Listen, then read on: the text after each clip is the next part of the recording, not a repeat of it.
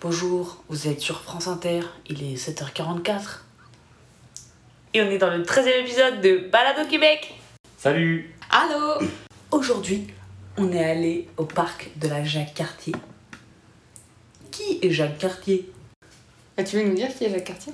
C'est un explorateur français de Saint-Malo qui est venu trois fois au Canada, au Québec, en 1500 et des patates.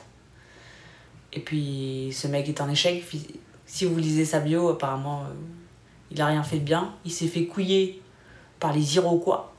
Donc c'est les autochtones euh, d'ici qui lui ont donné, euh, je sais plus exactement, mais des trucs qui lui ont fait croire que c'était de l'or et des diamants. Il revient en France auprès de François Ier avec Ouais, je suis pété de thunes, frère Et en fait, euh, il s'était foutu de sa gueule et il avait. Ouais, zéro thune. C'était, c'était du placo. C'était pas du placo. C'était du fake, quoi. C'était des minéraux qui n'ont pas de valeur. Mais il a quand même un parc à son petit nom. Et beaucoup de choses qui ont son nom. Euh, Et son nom qui est écrit en gros sur le Parlement du Québec. C'est un- C'est un big deal ici. Donc on est parti au parc parce que je savais pas trop si on allait le faire ce parc là. Mais j'avais entendu dire qu'il était vraiment sympa, qu'il fallait vraiment y aller. Donc au final il était à seulement 45 minutes de Québec. Euh, donc on est allé. Il faisait beau, gros soleil. Donc c'était une belle journée en perspective. Il faisait froid le matin déjà. On soufflait, ça faisait de la fumée. Euh, faut commencer par là. Après il avait beau, mais d'abord il avait froid. On avait décidé de faire le Sentier des Loups qui donnait un super point de vue sur tout le parc.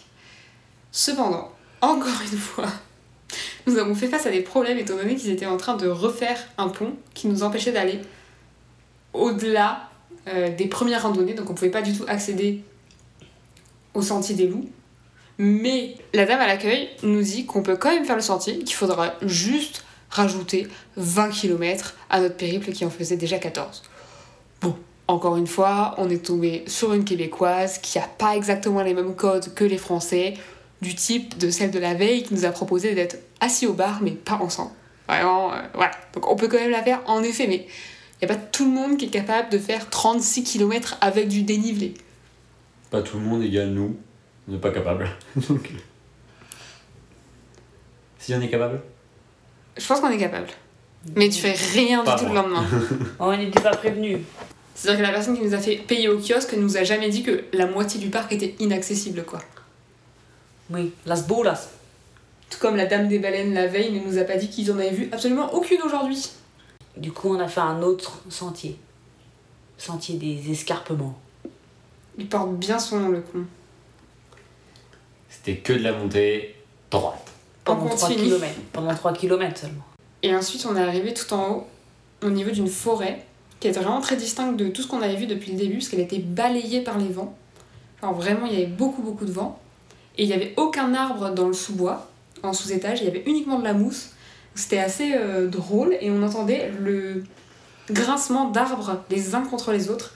C'était vraiment très, très particulier. C'était trop stylé.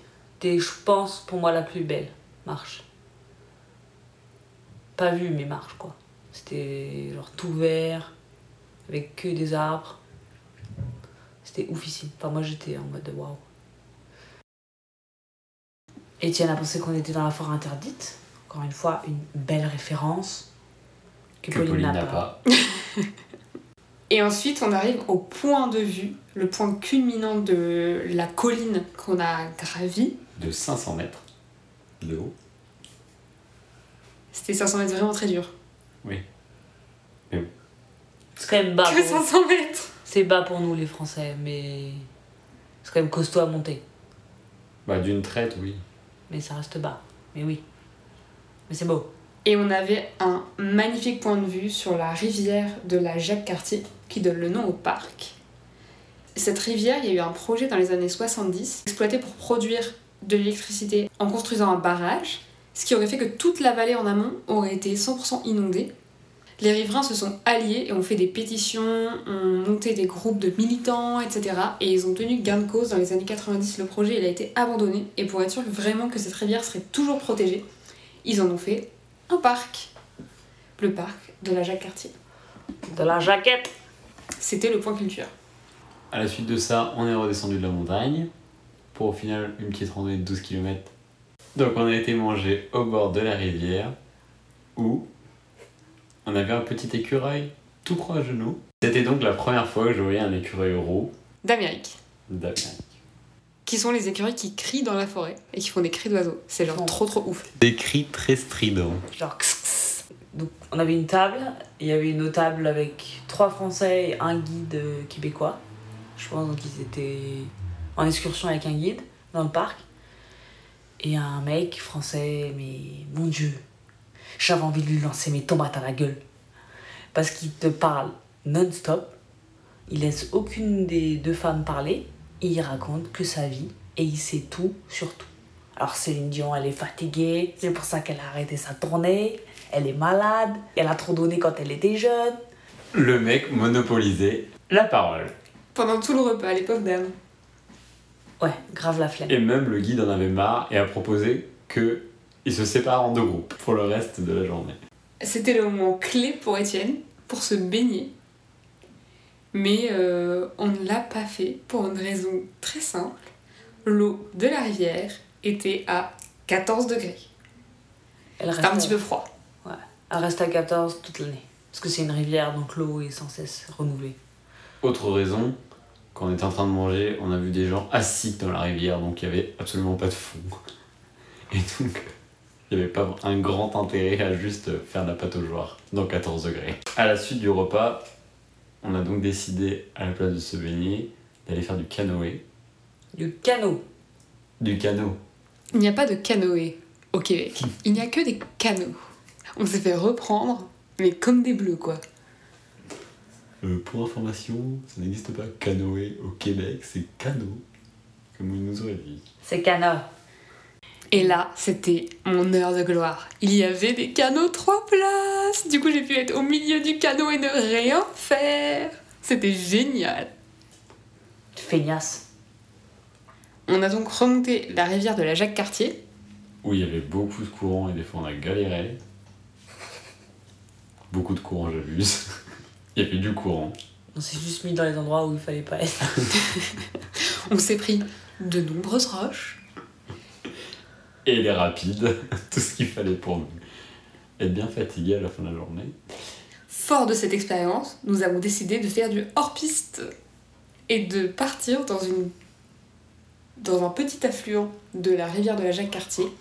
Et c'était trop trop cool parce que toi, Étienne, t'as pu avoir la même expérience que nous quelques jours auparavant, de devoir vraiment beaucoup manœuvrer dans une petite rivière avec peu de fond et de foncer dans la berge plusieurs fois, il faut le dire. Il faut dire la vérité. Je suis pas un super commandant, mais bon. L'expérience est là. C'était vraiment trop rigolo. Et pour le coup, on était vraiment seul au monde. L'eau était quasi plate, du coup, il y avait de très beaux reflets d'arbres dedans. Il y avait des libellules, il y en a même une qui s'est posée à côté de moi, genre vraiment collée à ma jambe. C'était ouf.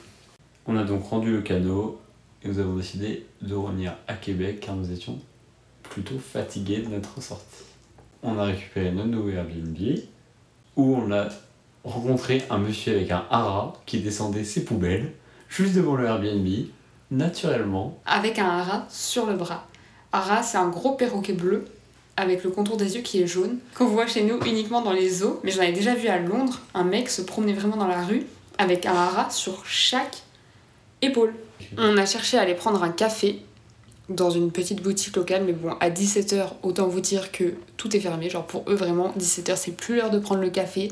Mon gars, tu prépares ton estomac pour le souper. On a fini quand même par prendre un petit matcha pour moi et deux chocolats chauds pour messieurs dames. C'était parfait. Et ensuite, on était dans une petite librairie qui était vraiment très très chouette, puisqu'elle avait notamment tout un rayon où elle mettait beaucoup en avant les auteurs québécois. C'était très intéressant. Et bonne soirée à tous. Salut Salut La bise